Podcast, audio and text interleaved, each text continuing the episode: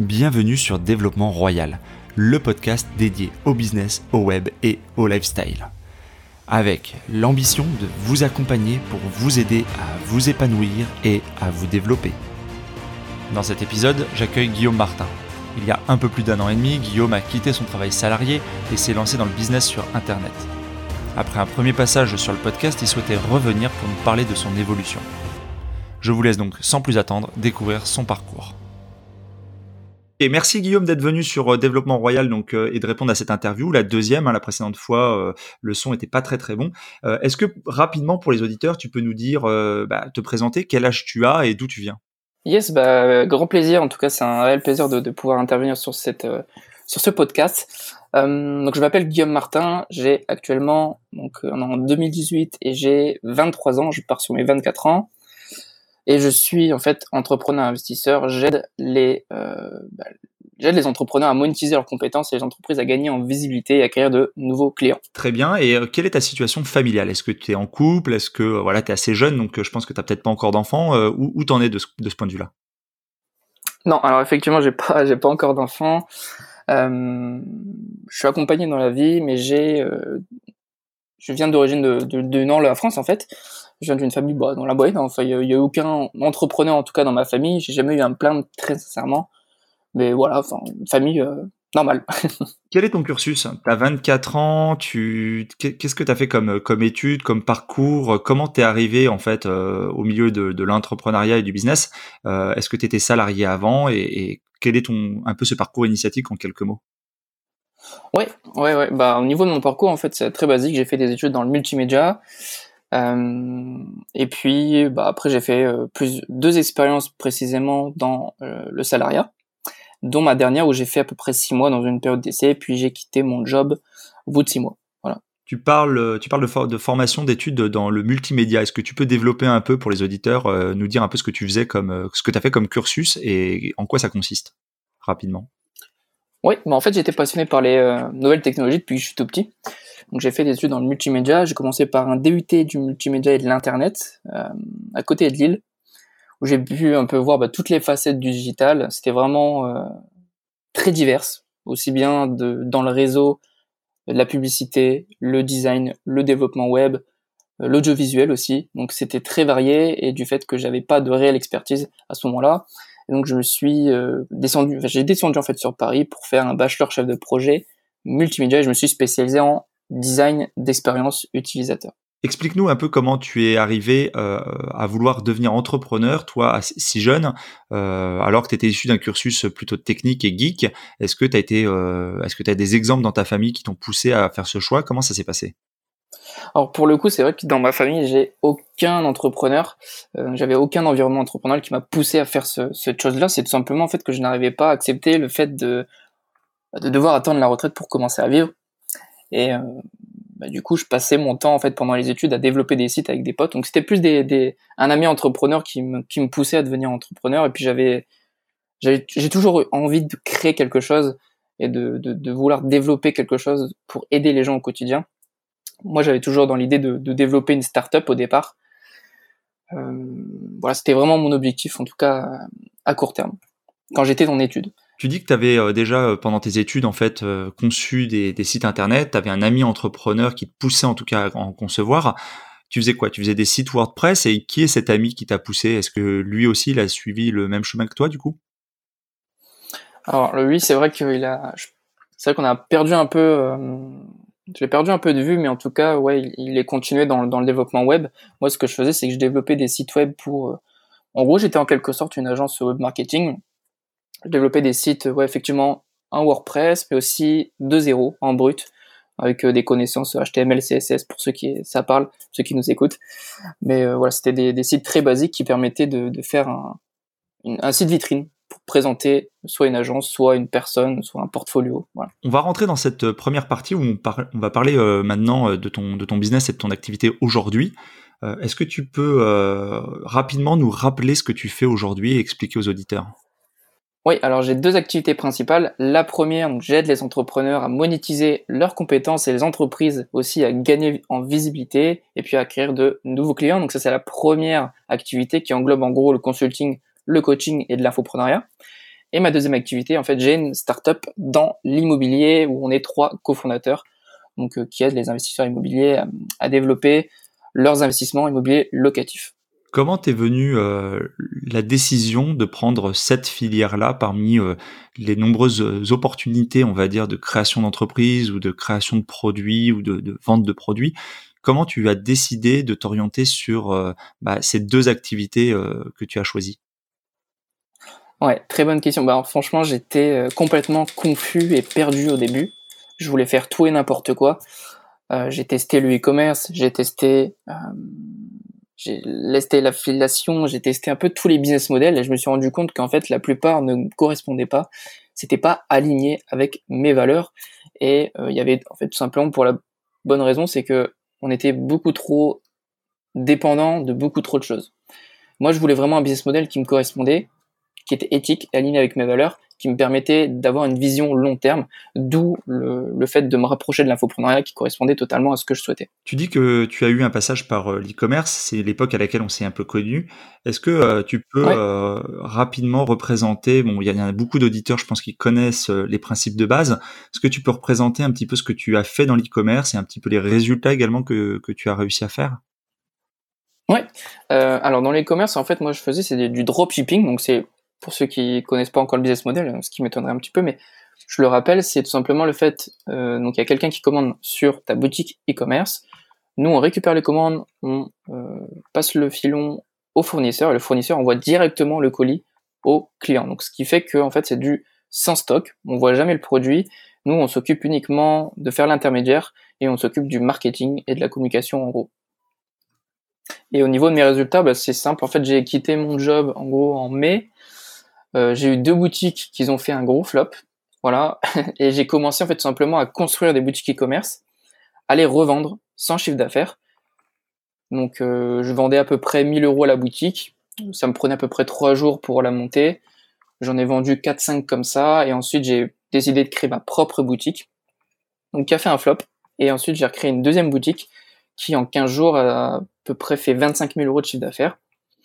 Donc c'était pas dégueulasse et je l'ai revendu en fait au moment où, il y avait un gros pic. Donc c'était euh, à son maximum, ce qui me permettait de la vendre beaucoup plus cher. On l'a revendu à peu près 10 000 euros. Ok. Est-ce que cette, euh, cette boutique aujourd'hui elle continue d'exister? Et euh, quand tu l'as vendue, tu l'as vendue par quel canal? T'étais une boutique Shopify? Ouais, c'était une boutique Shopify. Alors, comment je l'ai revendue? C'est tout simplement de particulier à particulier. Je n'étais pas trop fan des, des plateformes qui, qui existaient et qui prenaient une commission. Donc, ce que je faisais, c'est que je passais par des groupes Facebook qui permettait de faire l'intermédiaire entre moi et puis un, potentiel euh, racheteur. Est-ce que ça a été difficile de trouver un acheteur? En combien de temps on, vend une boutique e-commerce? Alors, je sais pas si j'ai eu un coup de chance entre guillemets, mais euh, en une journée, je l'avais vendu. Je suis tombé, je pense, sur le, très bon client qui m'a racheté deux boutiques euh, juste après. Mais je pense que généralement, en une semaine, on peut vendre une boutique. Maintenant, il y a des personnes qui, qui font ça. Euh, je pense à notamment Isabelle Engen qui fait maintenant le office de, de broker, qui, qui, récupère tous les shops et qui les analyse et qui les revend derrière. Voilà, ça c'est des choses qui, qui, se démocratisent en quelque sorte de, de plus en plus. Mais ouais, sincèrement, je pense qu'en une semaine, on peut largement vendre une boutique. Après, moi, c'était assez particulier, comme je les vendais sans chiffre d'affaires. C'était un peu plus compliqué sur papier, mais euh, ouais, non, je l'ai revendu en, en une à deux journées maximum. Oui, c'est assez impressionnant parce que effectivement, pour la plupart des gens, on se dit une boutique qui tourne pas, euh, elle n'a pas forcément un potentiel vente. Mais on rappelle que tu es d'une compétence, euh, et moi je connais, euh, j'ai vu des visuels de certaines de tes boutiques, et donc forcément c'est quelque chose, c'est, on va dire c'est ta patte artistique et ta plus-value par rapport à, des concurrents. quoi. Mmh, ouais, je pense que c'est ça effectivement, c'est que j'avais une certaine facilité à mettre en valeur une boutique au niveau visuel, et en plus de ça, ce que je fournissais, c'était vraiment un pack complet clé en main, parce que je leur fournissais un Google Drive avec toutes les ressources, euh, la charte graphique, les logos, etc. Et je leur fournissais aussi des tableaux de calcul de rentabilité, etc. Enfin, ils avaient vraiment tous les clés pour pouvoir démarrer cette boutique et lancer euh, bah, la vente. Quoi. Quel est le type, euh, le profil, j'ai envie de dire, du client type qui achète une boutique e-commerce déjà faite? Qu'est-ce qu'il fait dans la vie? Quel âge il a? Quels sont ses moyens? Ouais, bah alors leurs moyens sont pas excessifs. Je pense que tout dépend aussi du, type de client. Je pense qu'il y a beaucoup, il y a plusieurs typologies de cibles. Euh, moi, celles que j'ai rencontrées, c'était euh, des personnes assez, euh, aisés, qui voulaient démarrer rapidement et qui voulaient racheter une boutique qui qui allait leur faire propulser sans perdre trop de temps sur la construction et la technique. Je pense que c'est ça qui, qui bloque, c'est la technique au fond dans, dans, la, dans la plupart des gens, c'est vraiment ce qui bloque. Quoi. Tu dirais que c'est des gens qui avaient un peu le profil euh, salarié, qui veut euh, quitter la rat race? C'était un peu ça le profil type euh, client? Ouais, alors j'ai eu deux typologies de cibles. une première qui avait déjà plusieurs business et qui voulait rajouter une sorte de trophée à son, à son historique, et une deuxième personne qui effectivement était en salarié et qui voulait accélérer le processus pour quitter son boulot. Tu as quitté donc ton travail salarié en mai 2018. Euh, aujourd'hui, on va être quoi, six mois, huit mois après à peu près? Si tu compares tes revenus euh, de l'époque euh, par rapport à tes revenus d'aujourd'hui, est-ce que tu peux dire aux auditeurs un peu quelle, est, quelle a été la transition et comment, quelles ont été les étapes et comment tu te situes à peu près aujourd'hui? Oui. Alors, comme je le disais juste avant, j'ai commencé en fait en e-commerce. Donc, on a fait des boutiques de, de, construction et de revente. Donc, ça m'a permis de dégager à peu près 5 à 6 000 euros. Ensuite, j'ai fait ce qu'on appelle de bah, du e-commerce, mais vraiment du dropshipping avec mes propres boutiques. Donc sur un mois, étalé sur un mois, on a fait à peu près 30 à 40 000 euros de chiffre d'affaires. Et ensuite, je me suis tourné vers l'infoprenariat sur le e-commerce. On a fait à peu près 100 000 euros de chiffre d'affaires sur deux mois. Donc voilà à peu près. Et là maintenant, actuellement, donc mes deux activités que je le rappelle sont la startup immobilier et l'infoprenariat, consulting et coaching, qui me permettent largement bah, de pouvoir vivre et c'est assez décroissant. Donc voilà, un peu mon évolution sur, sur les derniers mois. Ta première expérience en infoprenariat, c'était euh, finalement de l'infoprenariat centré autour du e-commerce. Tu dis on a fait, euh, tu n'étais pas seul, tu étais avec quelqu'un dans cette aventure? Ouais, effectivement, j'ai fait en fait ce qu'on a, ce que j'appelle de, de l'infoprenariat camouflé. Je faisais en fait, euh, je travaillais avec quelqu'un qui lui s'occupait de tout ce qui est à son image. Donc en fait, j'aidais quelqu'un à développer ses produits euh, de façon camouflée. Donc moi, je faisais toute la partie euh, cachée de l'iceberg. Et cette personne-là, euh, que je ne citerai pas volontairement, mais en gros, elle s'occupait de, de, se mettre en avant, donc les vidéos YouTube, la création de contenu, etc. Moi, je m'occupais en fait de, de, la partie tunnel de vente. J'étais vraiment expert dans, dans, ce domaine et je le suis toujours d'ailleurs. C'est pour ça que j'ai développé des infoproduits sur ce système-là. Quel a été euh, sur 100 000 euros, euh, ta participation, 100 000 euros de chiffre d'affaires, on le rappelle, sur deux mois, ta participation pour être euh, pour être euh, le technicien de l'ombre et quel est quel est le bénéfice net réel que tu en as tiré de cette expérience? Alors sur les 100 000 euros de chiffre d'affaires, moi ce que on travaillait à peu près à trois, on travaillait avec des personnes externes s'occupait aussi du marketing. Et moi, je touchais à peu près 20% de euh, bah, sur tout le, chiffre d'affaires, enfin sur les bénéfices, pardon. Et euh, bah, ça m'a ça m'a permis de dégager, on va dire à peu près 15 000 euros net. Donc 15 000 euros net en, en deux mois, ça fait euh, du 7 500 par mois. On comprend tout de suite que euh, ça n'a plus aucune corrélation avec ton ancien salaire, qui à l'époque, tu te rappelles combien tu touchais quand quand t'as quitté ta boîte? Ouais, je touchais à peu près 2200 euros, si je me souviens bien. Ouais, ouais. Est-ce que ton niveau de vie, euh, suite à ça, a changé? Est-ce que tu es resté euh, sur les mêmes habitudes de, consommation, de vie, etc. que tu avais Ou est-ce que euh, tu as un train de vie plus important maintenant? Sincèrement, mon train de vie n'a pas changé. Simplement parce que j'ai toujours envie de garder ces habitudes de consommation. En soi, oui, bien sûr, je me fais plus plaisir, ça c'est sûr et certain. Il faut, hein, il faut se récompenser. Moi, je marche à la récompense. Hein. Dès que je mets, je travaille, je fais des grosses journées, je me récompense à la fin de la journée. Donc oui, ça me permet bien sûr de me faire plaisir de temps en temps, mais après mes habitudes de consommation n'ont pas changé, simplement parce que j'ai toujours des objectifs en tête pour 2019, 2020, etc. J'ai toujours mes objectifs en tête et euh, ben, il faut toujours rester focus et pas euh, comme la plupart flamber son argent parce qu'on gagne plus. Non, faut toujours rester sur ses focus sur ses objectifs. Donc voilà, c'était ma propre décision. Je sais que les, les opinions sont assez euh, diverses, mais c'était le mien en tout cas. Tu dis que t'as pas encore atteint euh, tes objectifs, que tu as des, des, une ambition pour 2019 euh, et les années à venir. Est-ce que tu peux nous partager justement quels sont les objectifs quand on a réussi à faire 100 000 euros en, en deux mois? C'est quoi euh, la, la suite? Qu'est-ce que tu veux arriver à, à, faire ou à reproduire en tout cas? Ouais, bah sur mes objectifs, en fait, en 2019, j'ai envie d'atteindre les 100 000 euros de chiffre d'affaires par mois. Voilà, donc c'est mon objectif pour le 31 décembre 2019 je vais tout faire pour le réaliser. Mais après, bon, tu sais comment ça fonctionne. Dès qu'on atteint un palier, on, retrouve toujours des nouveaux objectifs. Donc euh, voilà.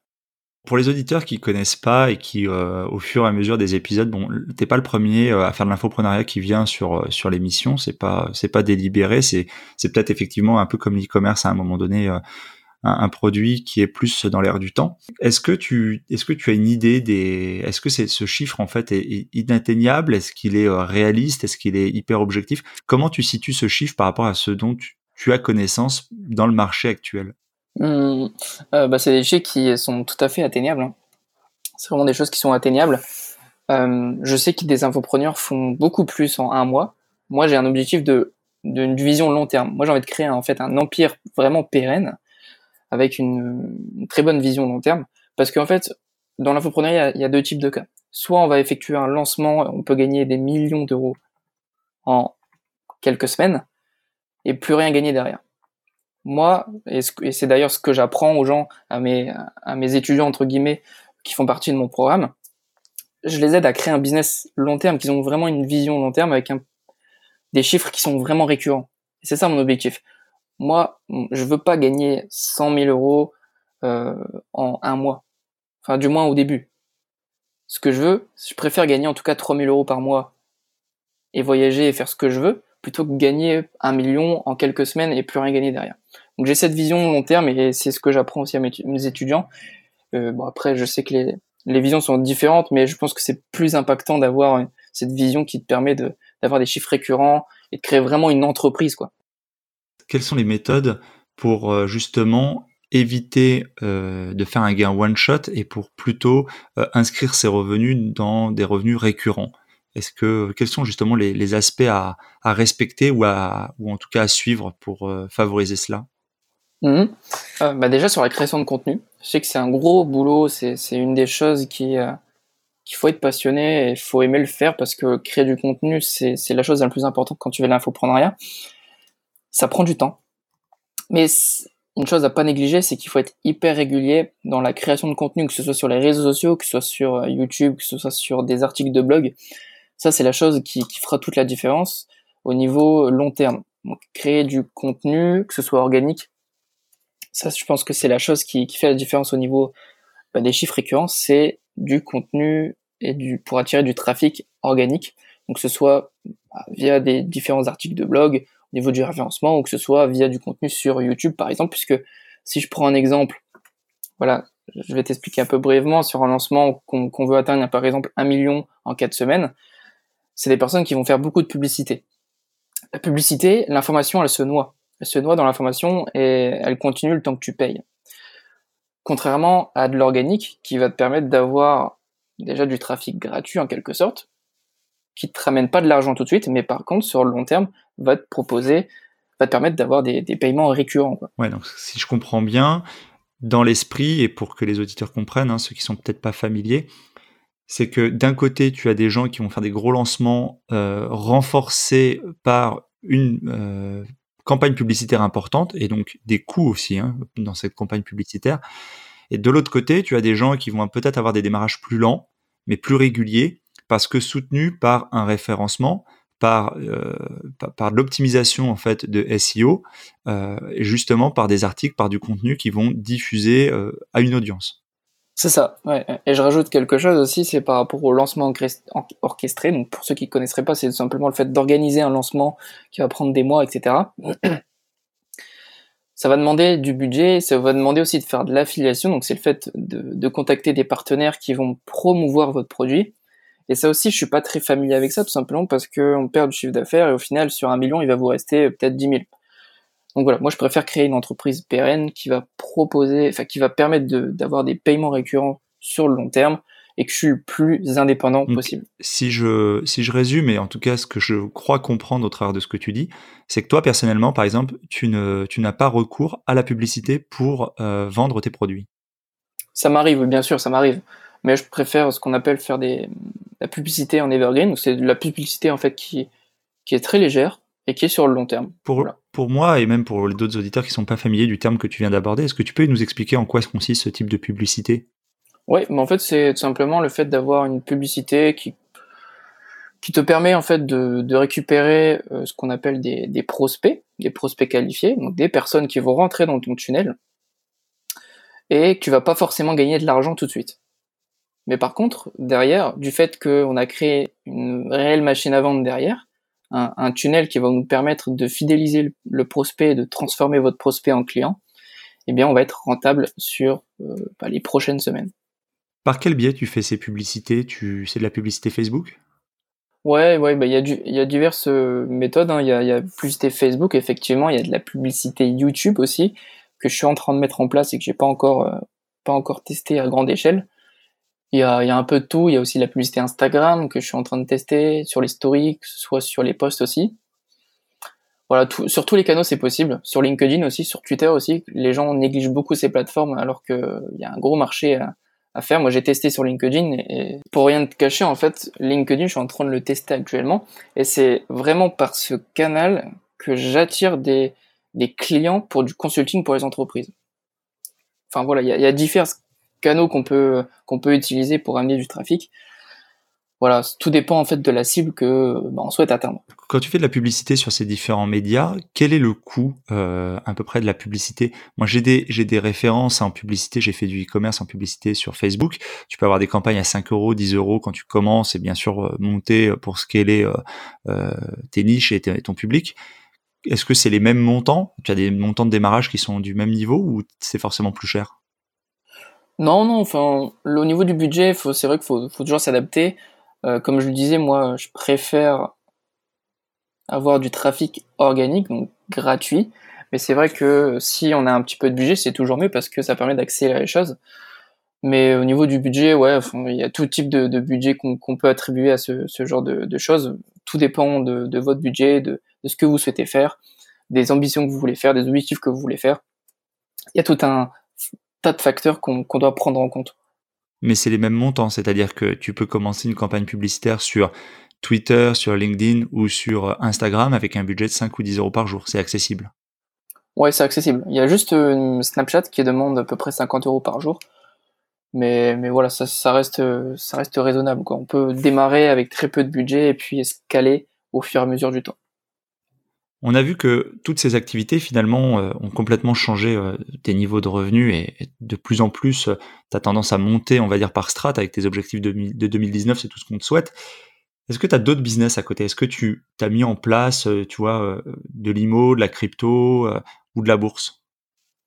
Oui, alors il y a plusieurs domaines que j'ai exploités, que j'aime beaucoup et je communique pas trop dessus. Donc, comme je le rappelle, mes activités, il y a du consulting, du coaching, de l'infoprenariat et j'ai une startup dans l'immobilier. Et j'ai mis en place aussi ce qu'on appelle du trading, mais moi je fais du copy trading, c'est-à-dire que je reçois des alertes de trading et je, place des ordres. Et voilà, ça me permet de générer des, placements. Et il y a d'autres choses aussi que j'ai mis en place. Bon, forcément les cryptos. J'ai investi à peu près 3000 euros actuellement. Et bon, pour l'instant, ça dort à l'heure actuelle où on fait ce podcast. Et je fais aussi des paris sportifs. Donc là, je suis vraiment redevenu indépendant financièrement avec les paris sportifs. Ça me génère à peu près 2000 euros par mois. Et euh, en route vers les 3000. Et j'essaye de scaler au fur et à mesure. En toute transparence, mon objectif pour 2019, c'est d'acheter un appartement cash avec les paris sportifs. Alors avec les paris sportifs, on a un peu l'impression quand même que c'est quelque chose euh, d'aléatoire, que c'est un, jeu. Euh, et, à ce titre-là, euh, on, met en garde hein, sur les gens qui penseraient trouver une martingale, une recommandation sur la sécurité financière. Mais on ne gagne pas à la... voilà, si ça, ça serait, je pense, si quelqu'un avait la formule magique. Est-ce que tu peux nous dire un peu quelles sont tes, mises, ta méthode, ou enfin sans dévoiler de secret, mais comment ça fonctionne en fait? Comment tu arrives à, à gagner régulièrement en paris sportifs? Ouais, les paris sportifs, en fait, faut, faut comprendre quelque chose, c'est que si vous prenez ça au sérieux, si vous prenez ça comme un réel business et, des investissements, il faut gérer votre bankroll. Votre bankroll, c'est votre capital de départ. Moi, j'ai commencé avec 100 euros. Simplement 100 euros. Et sur les différentes plateformes euh, de, de, paris sportifs, on a des, des ce qu'on appelle des, comment on appelle ça? On a des offres, en fait, qui sont offertes. C'est-à-dire que on vous donne pour votre premier pari 100 euros par exemple. Donc vous mettez 100 euros et si vous perdez, ben vous récupérez les 100 euros. Donc ce qui permet de en fait de parier sans risque au départ. À partir du moment où on prend au sérieux euh, les paris sportifs, il faut gérer vos bankrolls. Moi en fait je mise toujours 10% de mon capital. Ce qui me permet de, bah, si je perds, je double la mise. Si je repère, je double encore. Par contre, si je gagne, bien je, je, je reparie 10% de ce que j'ai dans mon bankroll. Moi, je crois que c'est une euh, méthode qui est euh, souvent euh, citée ou utilisée, même pour la roulette, hein, si je dis pas de bêtises, au casino, de systématiquement remettre le double de sa perte jusqu'à retomber dans ses gains. Après, la difficulté, c'est d'avoir effectivement un tapis qui permette de le faire et de pas subir la pression des pertes qui pourraient s'emmagasiner parce que rien ne dit que tu vas mettre 10, 20, 100 ou 1000 coups avant de te refaire. Ouais, après, il y a des stratégies qui permettent de limiter les pertes. C'est pour ça que je dis toujours qu'il faut maximum parier 10% de son bankroll. Et c'est ça le plus dur en fait, que ce soit, que ce soit dans, au casino ou dans les paris sportifs, etc. Il faut gérer ses émotions et pas faire le foufou en, en mettant euh, faire un all-in et mettre tout sur un seul pari parce que c'est comme ça qu'on perd. Il faut vraiment bien gérer ses émotions et bien gérer son capital de départ et se fixer la règle que c'est un marathon, comme dans toutes les activités de façon en ligne, c'est un marathon et c'est pas une course rapide. Donc je préfère gagner un petit peu tous les mois et monter progressivement que de faire de, prendre des gros risques quoi. Bon, je vais fermer cette parenthèse sur les paris sportifs qui, euh, qui reste un peu, je pense, ésotérique euh, ou euh, une, on va dire quelque chose un peu à, à part et qu'on peut difficilement assimiler à un investissement euh, au sens strict du terme. Euh, euh, je risque de me faire taper sur les doigts par la régulation des, marchés financiers ou par la sécurité des, consommateurs et des, jeux. Donc non, non, on va pas conseiller ça aux auditeurs comme, étant un placement. par contre, tu parles d'immobilier. Donc aujourd'hui, tu as quel statut? Tu as, deux sociétés, tu as trois sociétés, combien tu as de sociétés? Et donc du coup, tu peux pas forcément encore acheter un bien immobilier parce que tu n'as pas suffisamment de bilan malgré tes bons résultats. Ouais, c'est ça, effectivement. C'est vrai que pour l'immobilier, en, tant qu'investissement locatif, je suis encore bloqué parce qu'il me faut au minimum un an de bilan. Et euh, bah, je suis sur le point de les atteindre, mais bon, pour l'instant, il faut être patient. Donc actuellement, j'ai deux sociétés, tout simplement. Euh, donc une à mon nom et une deuxième, donc une SAS pour bah, ma startup dans l'immobilier, puisqu'on est trois cofondateurs. Ta première société, c'est quoi? Tu es encore en auto-entrepreneur ou euh, tu as, dû basculer Tu as un autre statut maintenant? Je vais devoir euh, basculer sur une société parce qu'actuellement je suis sur la fin de ma micro-entreprise. Sur, la, sur tes statuts, sur la création de tes, sociétés, est-ce que tu es passé par des prestataires? Est-ce que tu peux nous les citer? Bah, Ma micro-entreprise, je l'ai créée à travers l'auto-entrepreneur.fr. Voilà, tout, simple, tout bêtement. Et euh, bah, la SAS, euh, j'ai passé par Legal Start qui nous permet de d'accélérer le processus et de déléguer un peu en quelque sorte cette partie administrative. Ouais, bah, je connais également Legal Start et c'est également un, partenaire avec lequel j'ai travaillé pour la création de ma société. Euh, donc je la recommande effectivement aux auditeurs.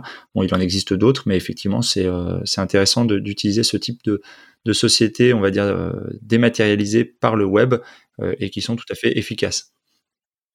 Si on devait résumer et clôturer cette première partie sur ce parcours entrepreneurial, est-ce que tu pourrais nous dire quelles ont été les grandes difficultés ou les freins que tu as rencontrés à la création de toutes ces sociétés, de toutes ces activités Ouais, j'ai eu beaucoup, beaucoup d'obstacles, bah, comme tout entrepreneur. Hein.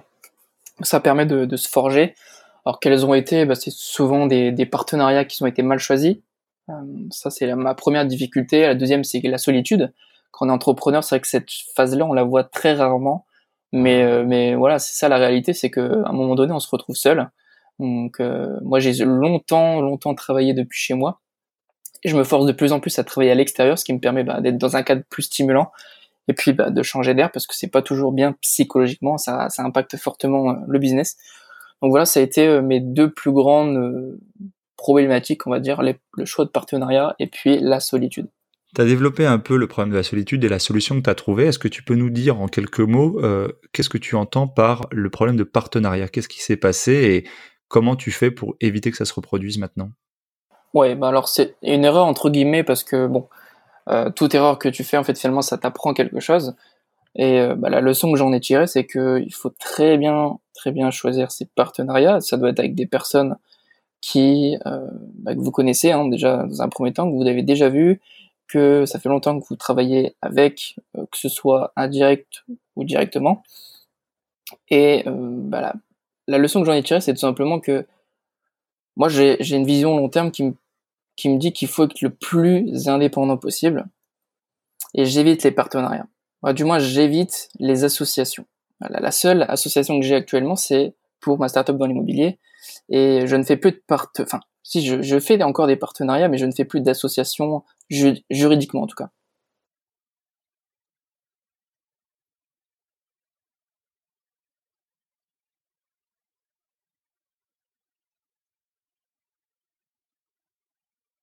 On a, on a bien survolé ton activité euh, e-commerce, anciennement e-commerce, et euh, maintenant ce que tu fais en coaching et, surtout en infoprenariat.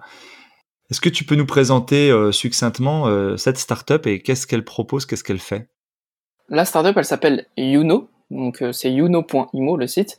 Le but, l'objectif, c'est d'aider le maximum de personnes à devenir propriétaires dans un but locatif.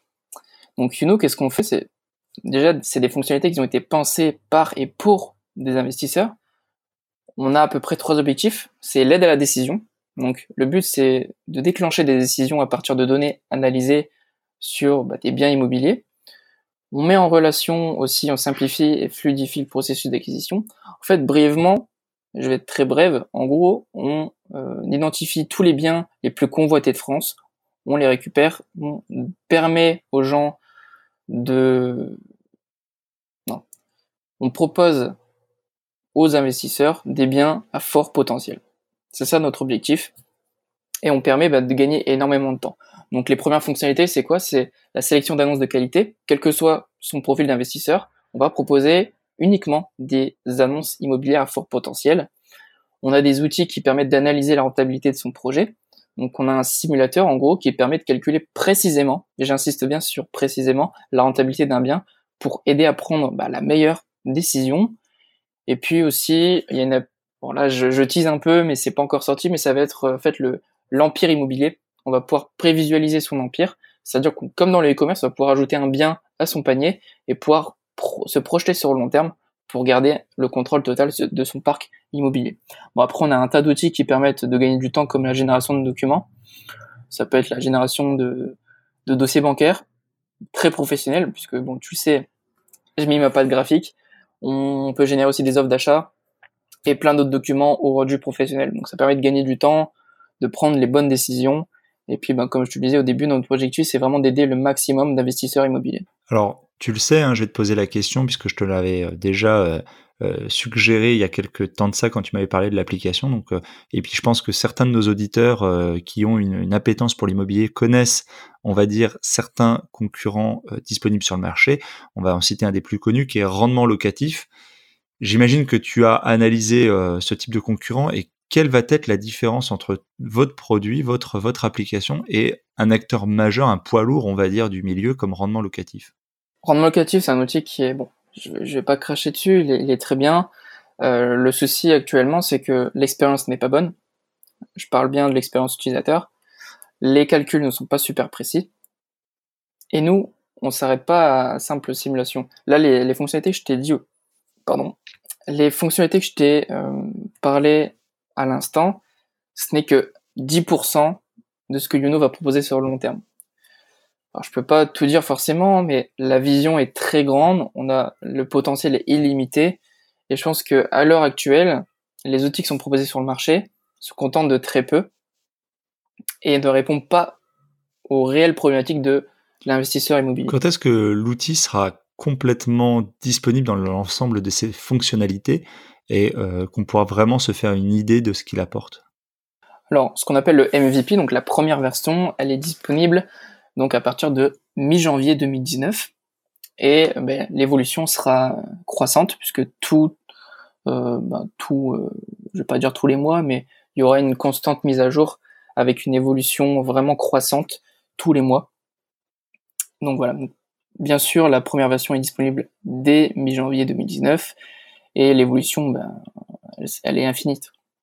Pourquoi toi qui euh, essaies d'éviter l'association euh, avec des partenaires, pourquoi tu as dû justement sur ce projet-là euh, accepter de t'associer avec deux autres personnes? Mmh. Alors, c'est vrai que dans mes activités personnelles, j'aime beaucoup être indépendant.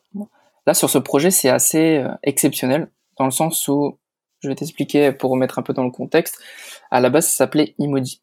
Pendant un an, et ça a commencé pendant mes études, j'ai galéré, mais alors à un point, pour trouver simplement des développeurs. Ça, c'est la première chose. Et j'ai vraiment galéré parce que déjà, j'avais pas l'expérience d'un investisseur immobilier, même si avec mes compétences de designer, ça me permet de connaître vraiment précisément bah, tous les besoins, les comportements, etc. de mes utilisateurs. Donc, connaître l'utilisateur et ses problématiques, ça c'est et leurs besoins, ça c'était pas un problème. Le problème c'était de pouvoir développer, avoir des connaissances en développement, même si j'avais des bases, c'était pas assez, euh, c'était pas assez pour pouvoir développer cette application. Alors j'aurais pu, j'aurais pu effectivement passer par des prestataires, mais comme je voulais vraiment cette vision long terme, parce que c'est une startup, c'est vraiment particulier, hein, c'est pas c'est pas un simple business en ligne. Une startup, c'est vraiment une, entreprise, comme son nom l'indique, c'est ça, ça commence et ça up. Donc voilà, c'est très particulier et ça demande d'être plusieurs à la réflexion. Euh, une startup, comme tout entrepreneuriat, on a des hauts, des bas.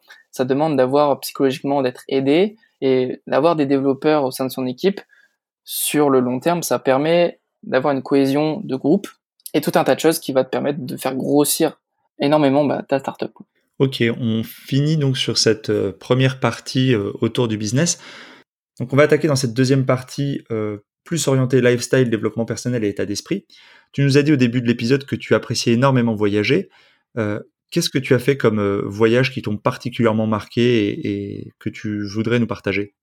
Ouais, ouais, j'adore, j'adore voyager et euh, c'est vrai qu'actuellement je suis encore en Ile-de-France, je suis encore un petit peu bloqué par rapport à certaines choses que je dois, je dois encore accomplir sur Paris. Mais en tout cas, j'ai pour objectif effectivement de, partir voyager en travaillant dès mai 2019. J'ai déjà voyagé dans quelques pays et c'était vraiment euh, une très belle expérience. J'ai été au Maroc, à Malte, j'ai travaillé quatre mois à Malte. J'étais en Tunisie, en Turquie, j'étais encore au Martinique, Espagne, Italie. Après, bon, les pays euh, qui sont à proximité comme la Suisse, l'Allemagne.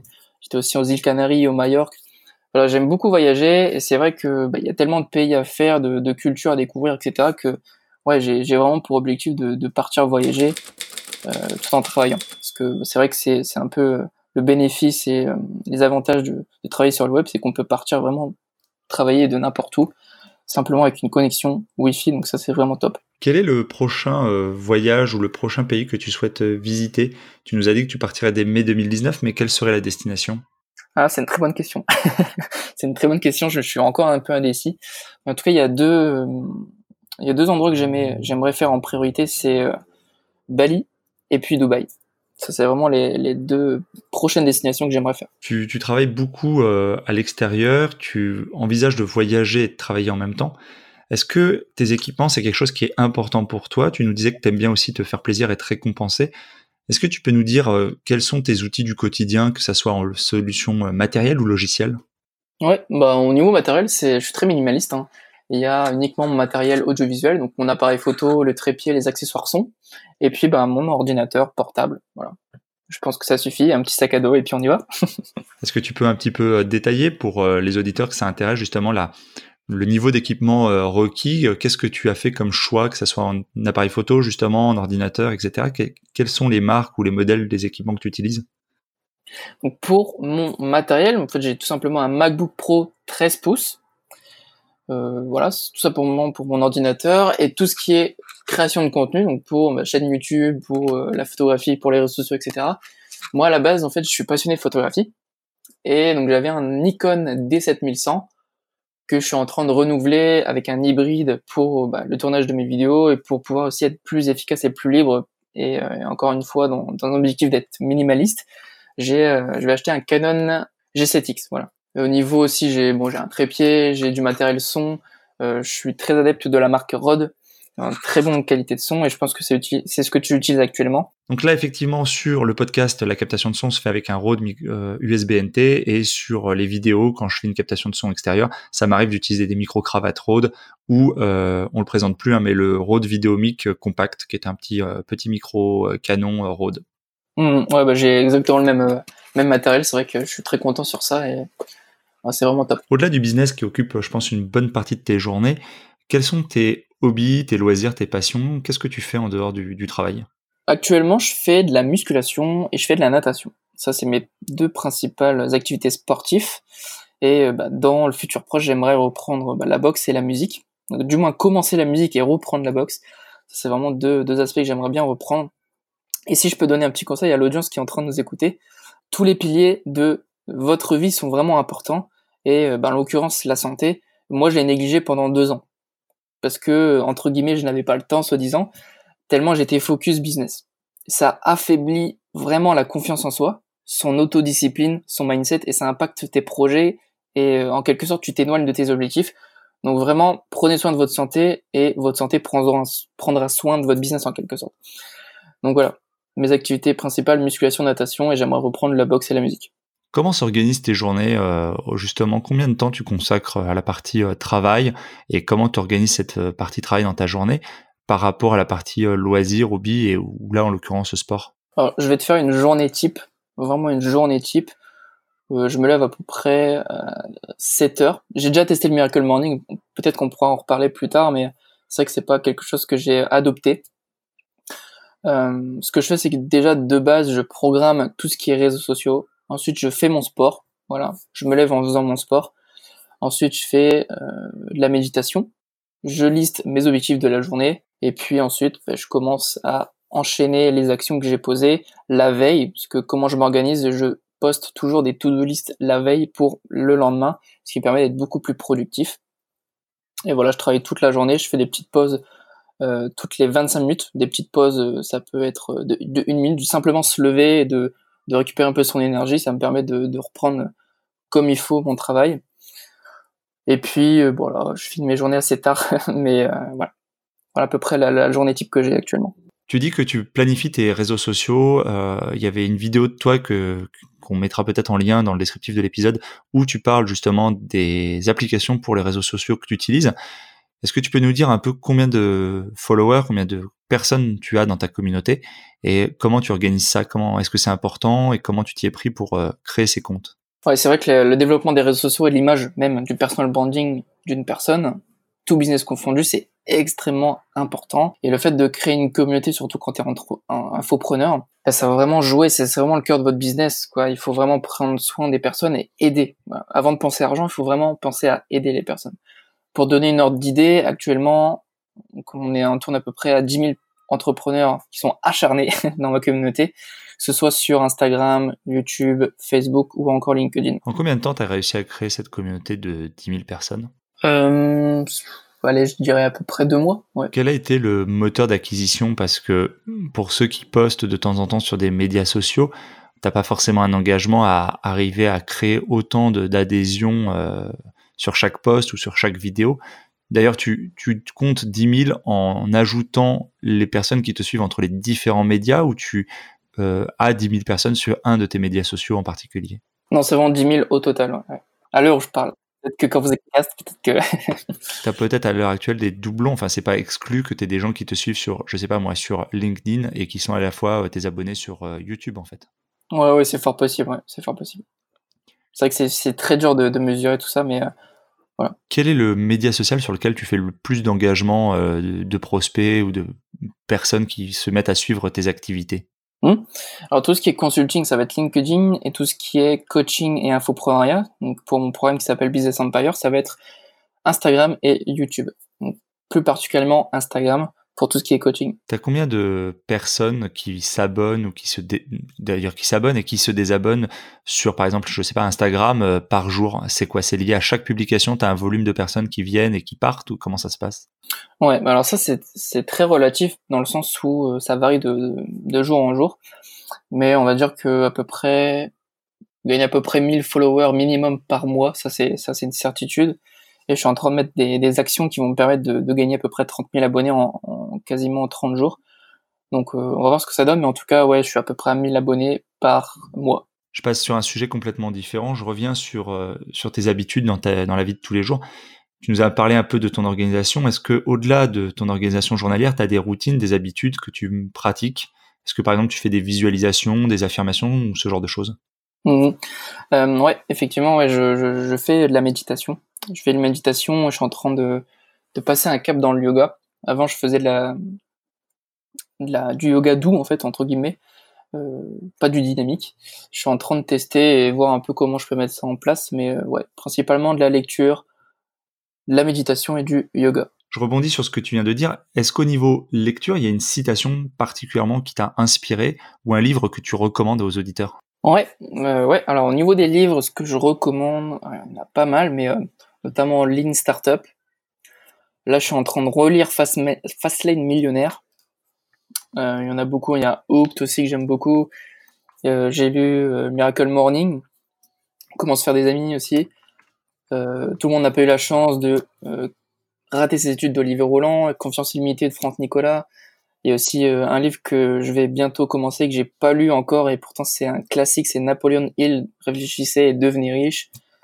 Euh, Qu'est-ce qu'il y a encore? Il y a un tas de livres que, que je peux recommander, mais voilà les, les principales que j'ai en tête. Donc si tu devais en citer euh, un parmi tous ceux-là, tu dirais lequel alors Ouais, Fastlane Millionnaire, c'est vraiment un, un, bouquin qui, qui parlera à tout le monde. Ok, donc effectivement, c'est un, livre qui a déjà, je crois, été cité sur le podcast, que j'ai moi-même listé dans ma liste des livres à lire euh, pour se lancer et se développer, donc qui est disponible sur euh, mon site internet. Donc, euh, j'encourage les auditeurs à se rendre sur le site et à regarder. Je mettrai le lien dans le descriptif de l'épisode.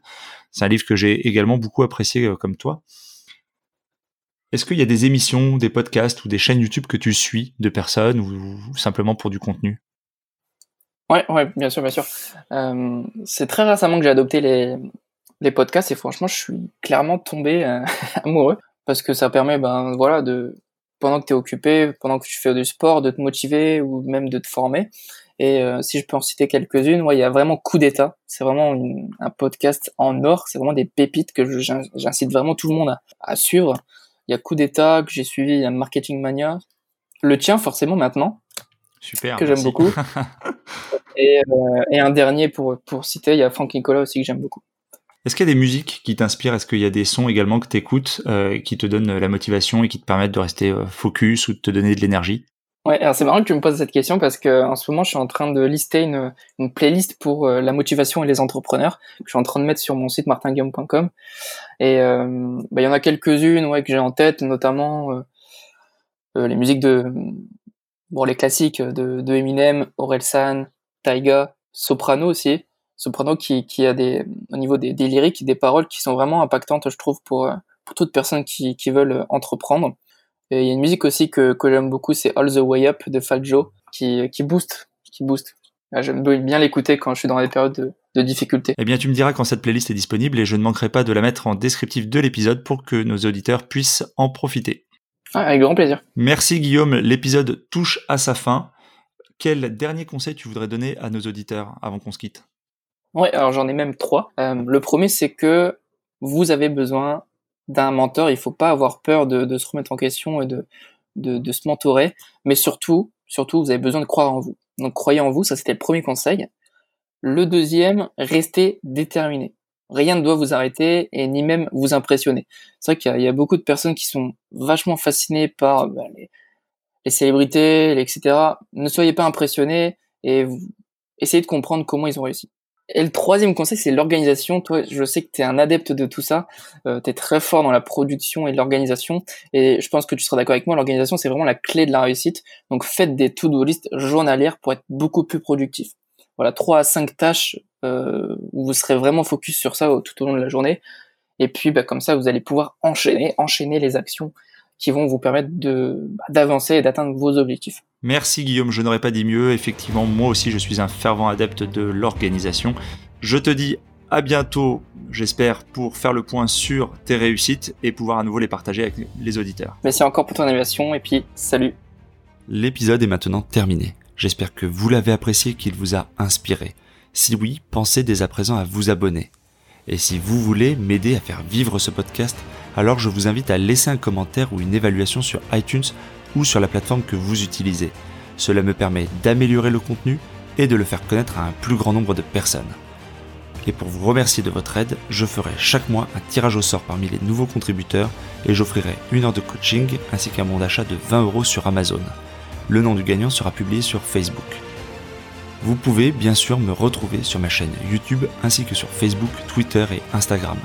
Je mettrai les liens dans le descriptif de l'épisode et sur le site internet www.développementroyal.com. Si vous êtes à la fin de ce podcast, alors permettez-moi de vous proposer un passage à l'action. Si vous souhaitez apprendre à vous organiser pour devenir efficace dans votre business ou dans votre vie, alors dans ce cas, inscrivez-vous à ma formation super organisée. C'est simple, il vous suffit de suivre le lien dans le descriptif de l'épisode ou sur le site www.développementroyal.com.